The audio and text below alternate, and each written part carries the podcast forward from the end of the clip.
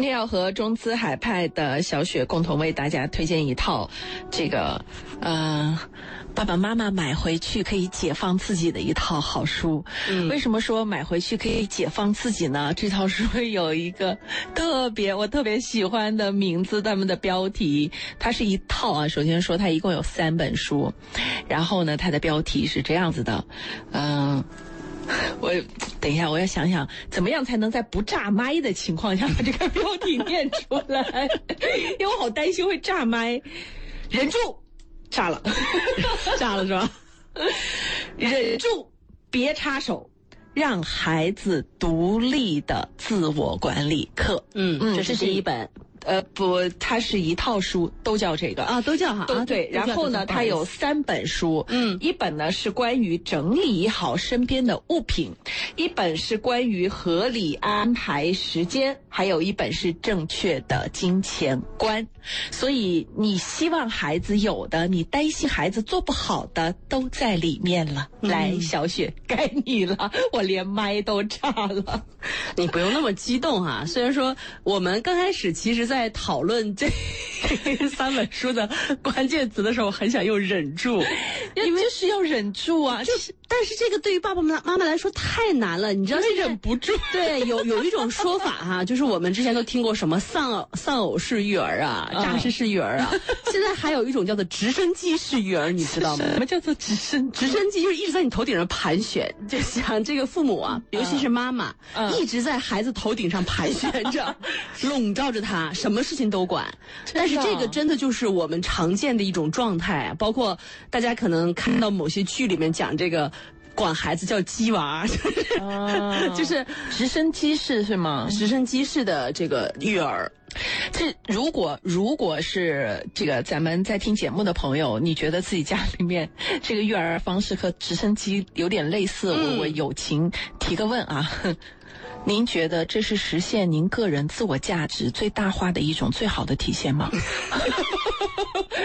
因为这个，我我其实蛮想说，当然有些时候忍不住啊，尤其是看到孩子拖拖拉拉、乱七八糟，什么都不知知不知道，只晓得买买买的时候，真的会忍不住，嗯，就会觉得我不是这样啊。为什么我的孩子要这样？贝贝贝贝，你别激动啊！你很多妈妈会会会代入式的家，不一定是妈妈了，有时候家长也会，他会他会带入成人的世界去评判孩子的行为标准，就会觉得说我不这样，你为什么要这样？但是可能已经忘掉了，其实孩子是要需要一个成长和嗯这个成熟的时间和空间的。所以我们今天推的这一套书，忍住。别插手，让孩子独立的自我管理课的系列，可以，我觉得可以从某一个角度让，呃，父母重新打开一扇门去看，有新的角度给孩子。我们今天这个书呢，它分为三册啊，一个是时间管理，让孩子对时间有概念，不要拖拉时间，包括珍惜一下自己的时间。第二个呢是收纳管理哈，让他的让他的生活保持一个清洁和整洁。那可能最重要的也是我。主要看的一本啊，一鸣最感兴趣的正确的金钱观，对，就是我说的从小要给孩子正确的金钱观啊。这个金钱观不仅代表这个财商，还代表他怎么正确的认识金钱。嗯，金钱给他的生活会带来什么？以什么东西是金钱买不了的？嗯，这个是非常非常重要的。那这三册书呢，其实都叫一个系列，叫做“忍住别插手”。那么它其实的目的就是培养孩子的自理能力，就是让你的孩子能够慢慢的自己照顾好自己的生活，自己安排。爱好自己的生活，在你。在你的孩子成年之后，不会成为啃老族，他们能够成为一个独立的、能够自我管理好的、能够把自己的生活安排好的一个成年人。这是我们这套书给大家的一个目的，包括我们培养孩子的目的，就是这套书。刚才我说的那些内容。那如果大家对我们今天聊的《忍住别插手》这套书感兴趣的话呢，您可以在微信当中搜索我们的公众号“文化很有料”。那您关注了“文化很有料”之后呢，可以回复“独立”这两个字，就会弹出我们今天聊的。这套书的二维码，当然，如果你忍不住发，忍住也可以。对。然后呢，这本书的序呢，我觉得写的非常好啊，叫培养孩子的独立性。来，我来给大家分享一下哈。你看，该丛书旨在培养孩子的自理能力，而不是催促孩子快点儿或者批评孩子不行。您会翻开这本书，说明您在教育孩子方面呢一直肯下功夫，可是一一直不见成效。出门的时候丢三落四、磨磨蹭蹭，房间里总是乱七八糟，零花钱呢都用来买零食和漫画了。反正呢，没有一件事儿是顺心的。于是呢，你就对孩子大吼大叫：“赶紧的，收拾收拾，这样不行！你都干了些啥？我说的话你记不住是吗？”骂完孩子呢，自己又后悔了。不是你说话大声，孩子就一定会进步的。然后呢，第二件，翻过来之后，他说呢，首先有一点，家长要明白，孩子的事情让他自己做，迟到也好，丢三落四也好，那都是孩子自己的事情。什么事情家长都考虑在前面了，都安排好了，这样对孩子并不好，这等于剥夺了孩子成长学习的机会。那怎么办呢？必须要让孩子明白啊，这是我自己的事情。啊，让他自己意识到，无论是管理好时间、收拾好房子，更重要的是对他自己的零花钱、他未来的学费、他未来工作的那些开销，都是他自己的事情。那么，除了让孩子明白自己的事情自己做呢，还有一点就是要教会孩子具体的方法。我们是希望孩子自立了，孩子不会呀，那怎么办呢？我们大吼大叫有用吗？不是，没有哪个孩子会生下来知道怎么整理物品的，或者是会学会合理的花钱的。或者是规划自己的时间呢？等等，家长需要做示范。那可能有些家长自己也不知道怎么做示范。那这本书就是一个非常好的实用训练手册，就是家长怎么从这个无论是管好时间、管好金钱，还是管好自己的身边的房屋等等，给你告诉你，你可以跟怎么跟孩子去做啊？我觉得这一点非常好。嗯。那么有的家长呢，他觉得哎呀，孩子还小嘛，怎么做到这些呢？啊，那其实该该丛书呢？只在帮助啊，我们来帮助孩子成长。孩子小，其实更应该在小的时候就开始帮助他，慢慢的培养这样的一个习惯了。我觉得有一点，我当时看那个例子特别好，要跟我自己的教育观点很很接近哈。嗯。比如说孩子睡懒觉，这个妈妈呢，第一天就说说，今天我开车带你去，我不能让你迟到了哈。嗯。但是我告诉你，妈妈呢不可能天天送你来的。你呢？这个自己上学是你自己的事情哈。明天妈妈就不送你了。然后第二天呢，这他就还是睡了懒觉了嘛。妈妈就自己开车走了，嗯，对吧？也没管你。就就真的让对让他孩子自己就处理这个事情吧。然后那孩子第二天早上起来发现哦，妈真走了。然后呢，公交车也走了，校车也走了嘛。他自己没有办法去学校嘛。然后他就经过这个事情，他才意识到，就是他睡懒觉，他迟到了，他自己要跟学校解释他为什么今天没有来。这个真的是一个很正面的案例，但是很多父母是狠不下这个心，因为我我我记得我在抖音上刷到过一条，就是一个妈妈发的短视频，就是她在门口站着，板着个脸，拿着孩子所有的东西，水壶啊、书包啊、鞋子呀、外套啊，孩子就在那慢条斯理的吃饭，嗯，然后妈妈催了没有用。然后呢，妈妈发了一条很充满抱怨的这么一个短视频啊，就是我为了你这么怎么怎么怎么样，你我就差急，我都急得不行了，你还在这这个娃怎么怎么这样？就是这种案例，实际上就是我们现在经常见到的一种现状，真的是需要让孩子自己吃一点这种苦头。对，就是大家有意识到，就是这个事情是他自己的事情。对，就像有的时候特别有意思哈，就是我之前也看过一个视频，是类似的，就是说啊，孩子你过来吃饭哈，他说我不吃了，我一会儿再吃。他他们你知道他怎么说吗？你认为我请你来吃饭是在求你吗？你别吃了，今天这顿你别吃，我没我没有求你要吃饭，吃饭是你自己的事情。我觉得这种教育特别好，大家一定要搞清楚，就是孩子虽然是你的孩子，但是你要跟他划清界限，你跟他讲清楚，有些事情就是你自己的事情，你不吃不上学，你自己的事情，我后面会让你自己去面对这个结果的，你一定要有这个意识，让他知道他要为他的行为和责任。承担这个后面的责任的。对，一鸣举了一个很好的例子哈，就是在讲到上幼儿园这个事情。但是回到我们的现实的状态当中呢，他后面可能还需要一系列的引导。对，这只是一个开始，因为这个母亲做的很好，就是他还正儿八经的把车开到了幼儿园门口，绕了一圈回来，就表示。你看，我和你共同完成的这件事情，我需要配合你的，我完成了，嗯，但是你没有，那你留在家里面，因为幼儿园是要负责，因为有些孩子会觉得，那留在家里就在家呗，我也挺喜欢在家的，但是这个。接下来的引导也很重要，就是在幼儿园的时候，幼儿园是要管午餐、管水果零食、管午睡什么的。你在家行，你自己搞定，你就饿一天嘛，因为这是你在幼儿园应该完成的，就是后续一定要接上，不然对于孩子来讲，尤其是刚刚一皮说的这个上幼儿园，对孩子来讲这么小，可以啊，在家也行啊，反正有人管我。这个可能对于小一点的孩子来讲。他可能意识不到什么叫我需要跟幼儿园解释，我解释不解释，老师也就这样，他能把我怎么样？一定要让他知道，他的后果不仅仅在于这个事情他没有做好，没做好还有后果呢。他在幼儿园做的，在家里做不了，嗯，不然的话，这个就很可惜。而且这里面还涉及到一个问题，就是它里面讲到的很多的家长会觉得说，那等孩子再大一大一点，对，再大一点，可是。等到孩子真的长得个头比你还高的时候，你说什么他都听不进去了。嗯，所以不要等，知道立刻就做起来。对对，所以本书呢其实分三册嘛。我刚才说到，第一册合理安排时间，让孩子对有时间的概念，然后安排事情的先后顺序，然后计算还有多少时间，合理的分配时间。第二册呢是整理好身边的物品哈，嗯，比如从整理好自己的玩具开始，最终呢让他学会整理身边所有的物品。第三个呢是正确的金钱观，让孩子掌握正确的金钱观，懂得。金钱来之不易，对，学会合理分配，并且通过让孩子有偿做家务的方法教导他正确的家金钱观。很多家长都知道啊，孩子遭遇挫折的时候呢，家长不应该马上插手帮忙，但是真的遇到那种情况呢，还是忍不住去帮，那其实是给孩子帮倒忙，嗯，培养孩子的。自自立独立的能力，父母一定要忍住不插手啊。那么自我管理并不是一件很容易做到的事情，我们大人有的时候都做不到，对不对？那么如果让孩子做到自我管理呢，面临很多的困难。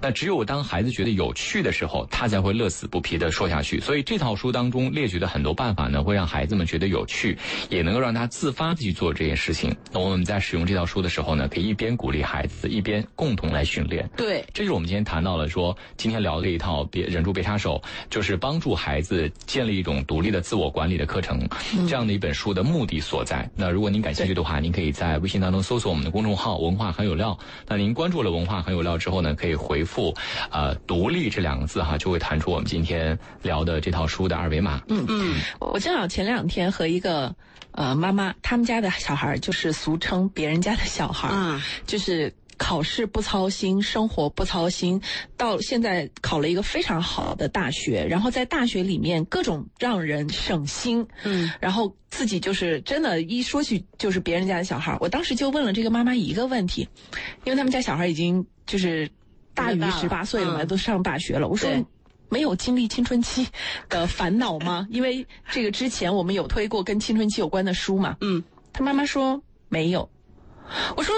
难道没有经历过？比如说，他觉得他已经长大，但是做出了幼稚的决策，然后你急得不行，然后就想要跟他掰扯掰扯的这种时候吗？因为太容易出现，太太多见了嘛。他妈妈说没有，因为我从小就让他自己做决策。这里面他妈妈讲到我，我要为什么要讲这个？例子哈，嗯，一个很重要的点叫做从小。其实这本书也也提到了这个部分，就是在孩子小的时候，做父母的循序渐进的教他一些方法，培养他的自立性，有意识的让他在生活当中一步一步的、慢慢的去实践这些方法。那么这个时候，孩子的能力才真的能够。很好的培养起来，就一定是，呃，尤其当你们家小孩还比较小的时候，哇，这一套书简直就是特别特别棒。当然，如果孩子大了，父母能够 get 到里面的点，任何时候学会放手，对于孩子来讲都是一种幸福。嗯，呃，这个很小很小啊，他这个书里面其实也有一个界定，就是他说从三岁开始学习上幼儿园的那对独立的自我管理课，就当你孩子开始有一些社会化行为哈，是的，对，比如说离开家去幼儿园了，你就开始要让他学会时间的管理，因为上幼儿园是有时间要求的，比如说八点零五之前你必须要到校啊，呃，然后呢，幼儿园里会有玩具，你的家里也有玩具，那么你就要开始学着整理。幼儿园里可能渐渐渐渐的就会有一些小跳蚤市场啊，这种老师有时候园方会给你有意识的。会有这样的活动，那么让孩子去去建立这个金钱观，消费呀，去感受一下这个以物换物啊等等这种金钱观的建立。是，他这个三本书里面啊，每一本书就是在前面最开始的时候呢讲价值观，然后呢讲心理因素。比如说在第一本里面就很有趣的讲到孩子的这个时间感和大人的时间感是不一样的，有什么样的生理原因，有什么样的心理原因啊？那么孩子眼里只有现在，他没有一个未来感，所以对对对对，这个很多时候，所以家。长急得不不得了，孩子完全不能理解，我 get 不到你的焦虑。但是呢，在孩子这种情况下，其实是有很多的方法，让他一点儿一点的去了解时间。所以我觉得这个，尤其是日本作者的书啊，很好的一点就是他喜欢用很多的漫画，用画轻松，哎，对，让尤其是很多新手爸妈哈来了解自己，了解孩子，知道该怎么做。然后等到孩子大一点，孩子就可以自己看这套书来了解怎么做。当然，这个大一点啊，我觉得至少得要等到孩子八九岁以后。对，呃，其实刚刚小雪在讲这个的时候，让我想起来几年前就网上曾经流传的一份新清华学霸的时间表，不知道大家有没有印象？好像有印象。就早上六点到第二天凌晨一点，细致到每个小时，囊括课内学习、兴趣阅读、锻炼身体、公益活动等等等等，全部包括在内。嗯，当时我们都觉得这是非人类的这个举止，难怪人家可以上清华。然后呢，我后来还专门了解了一下这个这张表的主人，这个女生，呃。她是她当时有近一半的课程都是九十五分以上的高分，就百分之啊。嗯，然后呢？他还拿了清华大学本科生的特等奖学金。除了成绩优秀，这点很重要。很多父母可能觉得你就是个学霸嘛，你会合理利用时间学习吗？不是的，他除了成绩优秀，他还是乒乓队、排球队的队长，同时他还是学生会主席的职务。就是说，他是一个全面发展的学生。他为什么可以全面发展？就是因为他的自理能力特别强。哎，自理能力是包括时间管理的能力的。对，啊，那这个这本书当中，他这个训练啊，其实也是很有趣的训练。嗯，啊，它这里面有有十个训十一个训练，我看了一下，就从最开始很小很小的孩子问他现在几点了，从他认识表开始做起。嗯，这个也是很重要的一个能力嘛，就是小孩应该从小就让他学习钟表的这个概念，然后呢，让他意识到这个你做这件事情花费了多少时间，做那件事情花费了多少时间，你一天都干了一些什么事情，你大致分个段儿。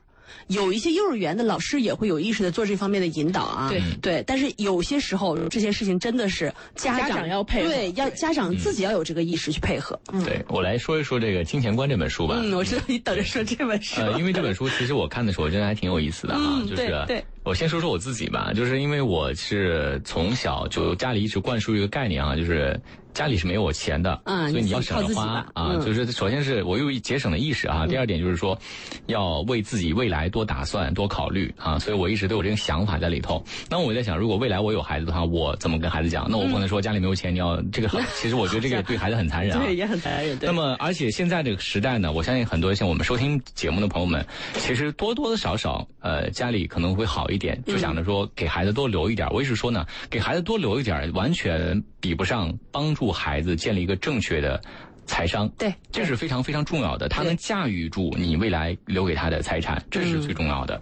那么，我们来看看在本书《金钱观》里头，他怎么去描述这种情况啊？他说呢，碰到了他自己的女儿上四年级的时候啊，他发现他女儿这个包裹里全是漫画书，他就问他女儿说：“你哪有这么多钱买这些漫画书啊？你买这些书不浪费吗？”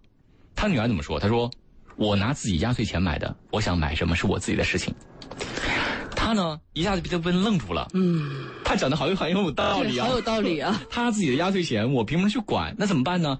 然后他提出一个问题：父母该如何应对呢？如何让孩子？传递正确的价值观呢？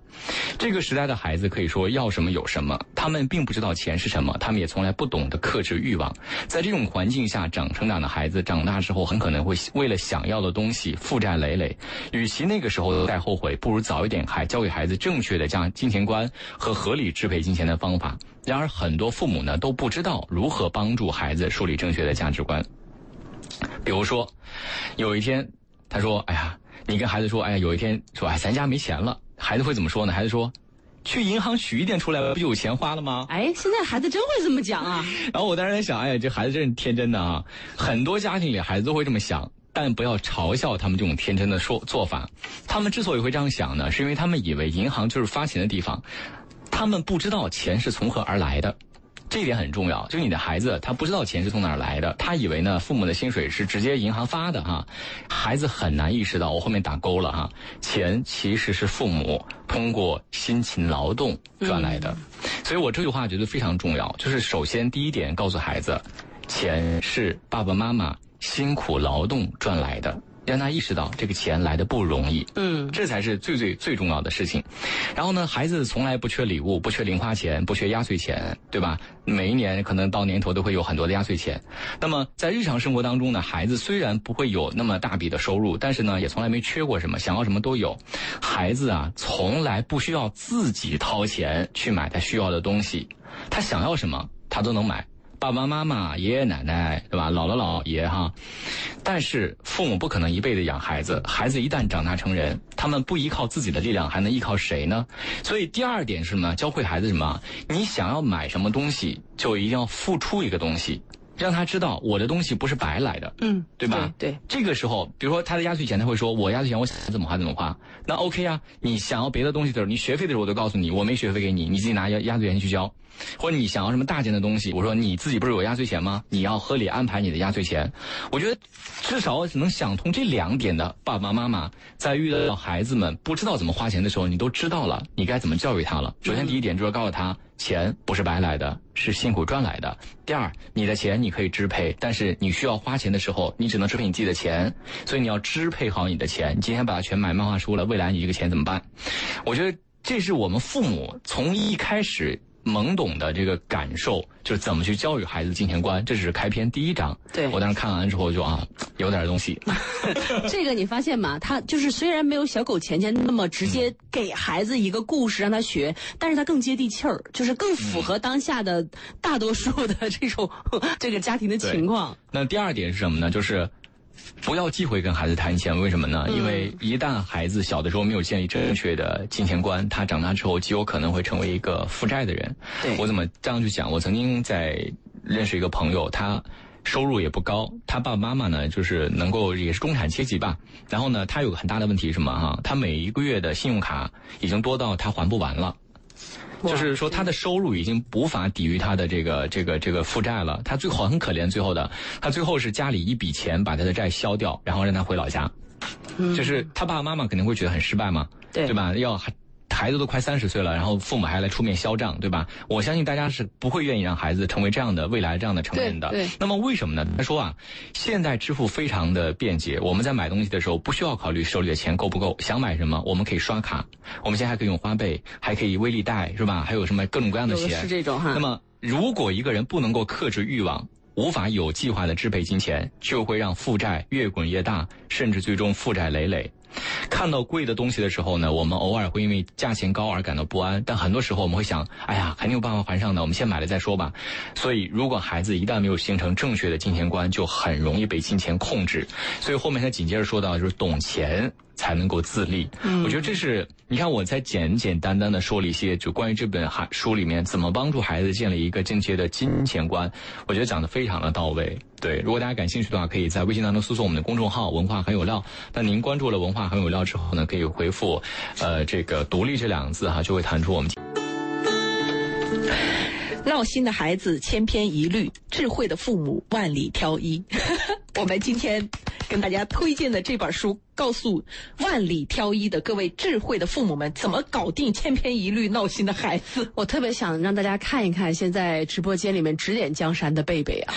哎呀，他今天好有激情，对，因为我觉得这一套书真的特别好，就是好到我今其实今天开麦之前，我还在跟小雪交流，我说其实这一套书别说是给孩给孩子看，我觉得首先父母应该自己看一下。哎，对，自己看的一个很主要的原因呢，尤其是。很多妈妈，她真的好好看哦，就是好看的漫画书。因为我知道身边有很多女性朋友，本来就很喜欢去看一些日系的漫画来解压。嗯，当然她走的是可爱风啊，大家不要想日系漫画有很多不同的风格，这个是，呃，有点类似于一个人生活的那种漫画的那种风格。然后呢，在。他的整套书里面，你都会有那种轻松的感觉，包括他的漫画，它是彩漫，颜色的搭配都是马卡龙系的啊，就是一路看下来非常的轻松，是，非常的可爱，而且重要的是里面的内容。有些可能是让你曾经望而却步，但是现在你可以轻轻松松拿下的内容。其实我之前也跟小雪在讲，就说你看我们这本书这一套书特别好，就是教孩子如何独立自我管理。但是事实上呢，我们也很很清楚的知道，这个里面讲到的从整理到时间安排，包括金钱观，是很多成年人对自己都做的并不是那么优秀的，有可能其中某一个部分，比如说整理，或者是时间安排，呃，或者是金钱，你你可能觉得自己还不错，但是这三样你都给自己竖大拇指的父母，我其实觉得不多的。嗯，那如果我们希望孩子在未来达到我们所设定的最低标准，不啃老，他一定要有这个独立的自我管理的能力。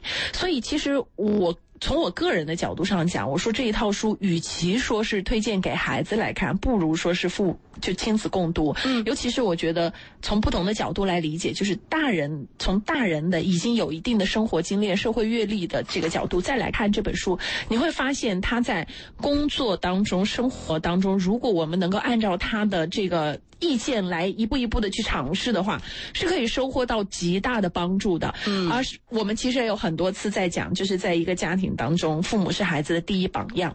所以，当你希望孩子做到书中的内容的时候，我们其实更希望父母可以及此让自己也更进一步。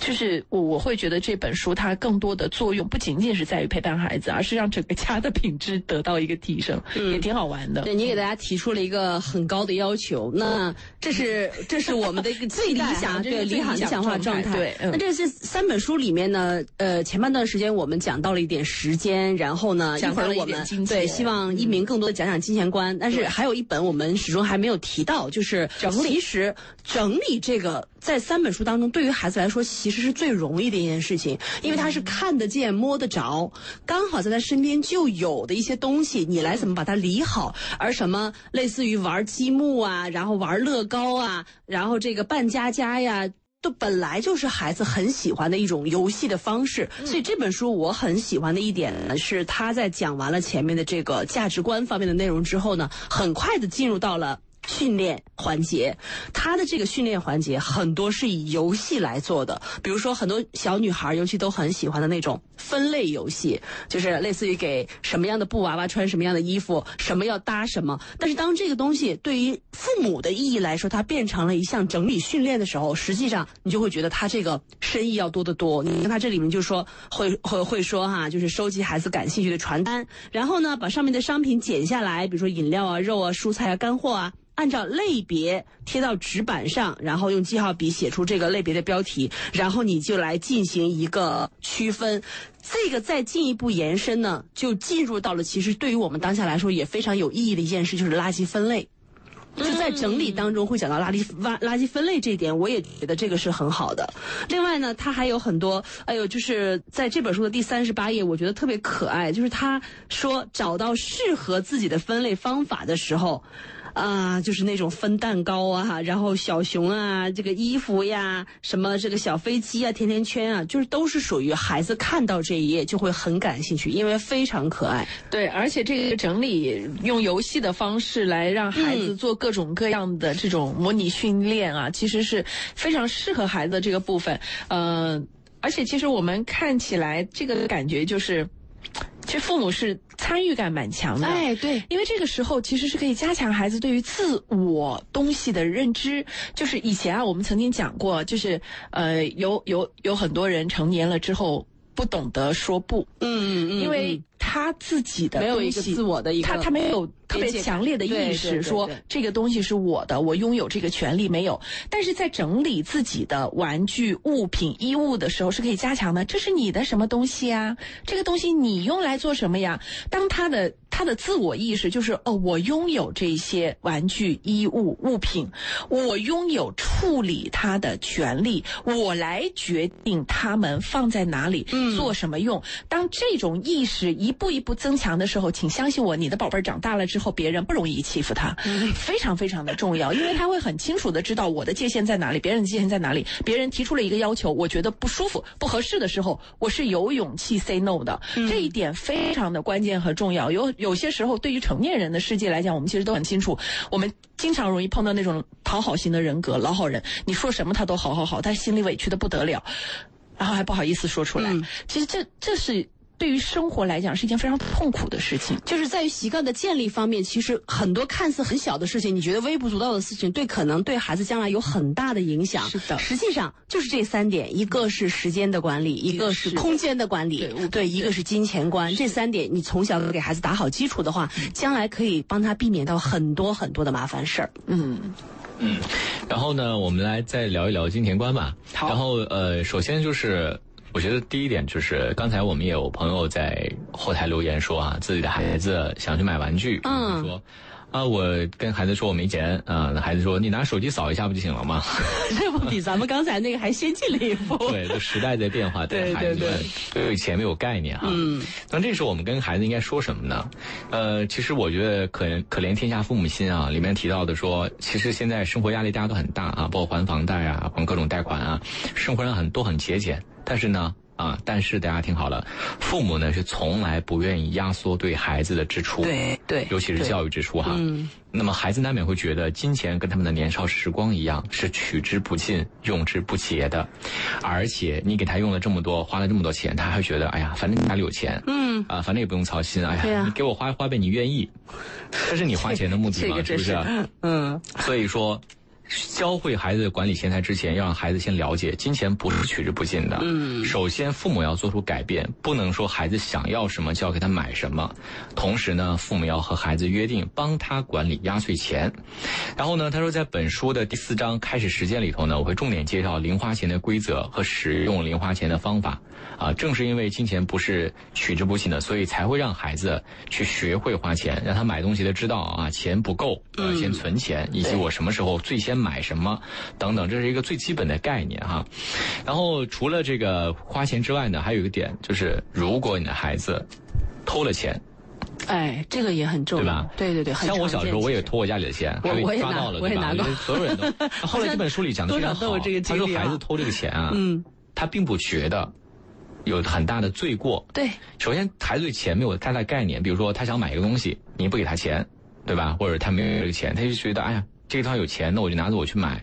他不会觉得，他不会对这个事情做很坏的定性。嗯。所以这个时候，当我们抓到孩子拿钱的时候，我们该怎么办？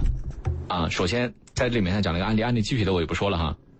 他说，首先。你要跟孩子，你要问孩子，你拿这些钱是用来干什么的？对，对吧？嗯，你不能先上来就打两嘴巴掌，对吧？那 那基本上没法沟通了。对啊，你先上来跟他说。难道小时候大家经历的不都是先上来打两？那我们要进步嘛？对啊，对啊。所以我们要做好的原生家庭呀。我们要进步嘛，是吧？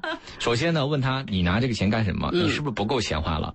对吧？你不够钱花，为什么不跟爸爸妈妈说？嗯，爸妈，你合理的诉求我都是跟你去沟通的，对吧？让他学会跟你沟通嘛。他有什么困难什么都会跟你说。第二点就是你有没有意识到你偷偷拿钱的行为是不好的？嗯，他可能会说有，你就问他怎么不好了，或者说你告诉他，如果如果你拿走拿走了这个钱，你拿的是爸爸妈妈的钱，爸爸妈妈可以原谅你；如果你拿的是别人的钱，你别人不会，别人怎么会定性你这个事情？你要让他意识到这个问题。第三个，你觉得你现在该怎么办？我觉得这三个问题是非常含金量非常高的问题。你看他这个沟通方法非常好，非常非常好。对，而且刚刚一鸣讲到的那个举例啊，有一点我突然想起来，这个特别适合，就是呃有有爷爷奶奶或外公外婆在家帮忙带孩子的家庭。对对对，就是比如说好吃的也要给这个孩子，溺爱什么都紧着孩子。这个时候，如果说会会沟通的父母，应该这么跟爷爷奶奶讲，就是用一鸣刚刚那句话，就知道的是。爷爷奶奶，你爱这个孙子，但是这是在家里面，爷爷奶奶你爱他，到了外面，没有人像你们一样爱他。那如果他还是这样，他会讨人嫌，别人会欺负他的。爷爷奶奶，你们肯定不愿意见到这一点，所以在家里面也一定要培养他好的习惯，不然你们最爱的这个孩子到外面就会变成别人最讨厌的孩子。嗯。这是一个很好的沟通的方式。好，我们今天聊的是这个呃，忍住别插手啊，其实是呃三套系列，一个是时间观啊，然后金钱观，还有整理能力啊，呃。旨在培养孩子的自理能力。如果您对我们今天聊的这套书感兴趣的话，您可以在微信当中搜索我们的公众号“文化很有料”。那您关注了“文化很有料”之后呢，可以回复这个“独立”这两个字哈，就会弹出我们今天呃聊的这套书的二维码。嗯，独立啊，就不要说错了。其实你说忍住应该也可以。其实你看，它其实他描述的是我们以前没有意识到的问题。对，我们经常会觉得，哎呀，我们司空见惯的一些问题。我们不会觉得孩子没有时间观念，对对对对，顶多就觉得，哎呀，怎么老不起床？哎，催两句呗，再多催。我不会觉得孩子需要对钱有什么敏感度。是啊，现在他不用想啊。对，嗯，你看他从来不，你们从来没有教育孩子说，爸妈挣钱不容易。偶尔说一句两句吧，他也也不痛不痒的。对呀，左耳进右耳出。包括你给他买任何东西哈，你只要觉得有必要，你就一口答应啊。包括他什么你都答应他，或者爸爸妈妈的爷爷奶奶你什么都答应他，他会觉得真的是理所当然。对，他会觉得你给我钱是天经地义的，而是取之不尽，不给我你才不是好爸妈。对，对吧？你愿意养出这样的孩子吗？好，哪怕你小时候百依百顺，他长大之后刷信用卡、花呗什么的，负债累累，你能接受吗？你是帮他还，帮到什么时候为止？这个是非常非常重要的一个东西。好，我们刚才谈了一大堆，都是说让孩子意识到钱的重要性啊。对。那么我们，我觉得一个好的金钱观呢，是一定还有一个另外一个思考，就是钱买不来什么。嗯。我觉得这个非常好。哇，这一点是很多书里面没有提到的。对，你看啊，这个时代只要有钱，就会吃到好的东西，住舒适的地方，能进行豪华旅行，可以请人来做家务，可以去做按摩，金钱可以买到很多很多的服务，孩子们也可以买到很昂贵的软件和自行车、好看的球鞋，很多人很想要的东西都需要产生更多钱的念头。嗯，但是呢，如果没有花钱的时间，没有朋友和家人的陪伴，只是独自一人，即便有很多钱，生活也很寂寞。这些东西是钱买不来的，所以我们要给孩子教育钱它价值到底是什么。他举了一个例子哈，他说有一个小女孩啊，就是经常会到邻居家里吃东西、吃零食，吃好多。回来之后呢，小女孩还很高兴说：“妈妈，我在别人家吃了好多零食，我就可以省家里的钱了。” 有的爸爸妈妈会觉得无伤大雅啊，有有的甚至还说：“哎呀，真懂事啊，真聪明！”你们 俩的反应好一致啊，知道给家里省钱呢。我觉得这是一个很大的问题哈。对，如果你孩子从小就学会占便宜，这是我痛心疾首。将来就真的真的非常不好。对，交不到朋友。这个孩子看起来很有心眼儿，但其实如果一个人经常这样做。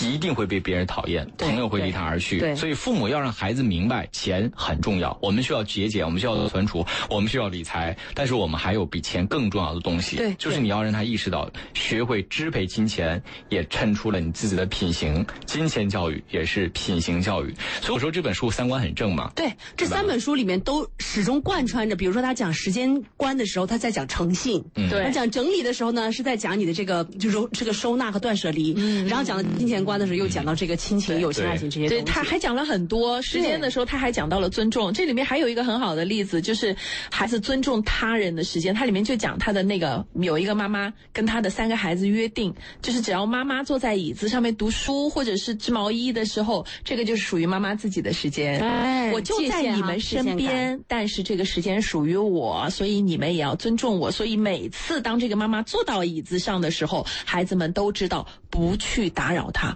超棒，有没有？你看，就是这三本书哈，它是看起来好像就是一个点一个点一个点，但是你真要把这三本书吃透了的话，你的孩子会成为什么样的人？你的整个家庭氛围，你和你的家人会成为什么样的人？实际上是一个很大的提升。然后呢，关于这个零花钱的事情，还有压岁钱的事情呢，我们怎么去做呢？这个书呢，他讲了一个非常好的案例啊。他说呢，父母在给孩子零花钱的时候呢，千万不要让孩子产生零花钱是他应得的这样的印象。哎，家长呢可以像发工资一样。比较正式的，把每个月的零花钱给孩子，或者以周为单位，比如我每周一，你上学之前，我会把这一周的钱都先给你，你自己尽管花吧。你自己要这个这一周，你不要再来找我要钱了哈，这周是你的生活费，让他学会安排这个钱。另外一点呢，要告诉孩子，零花钱不是妈妈理所当然给你的。爸爸妈妈都是通过工作来赚钱的，作为家庭的一员，你也要为这个家庭做一些力所能及的事情。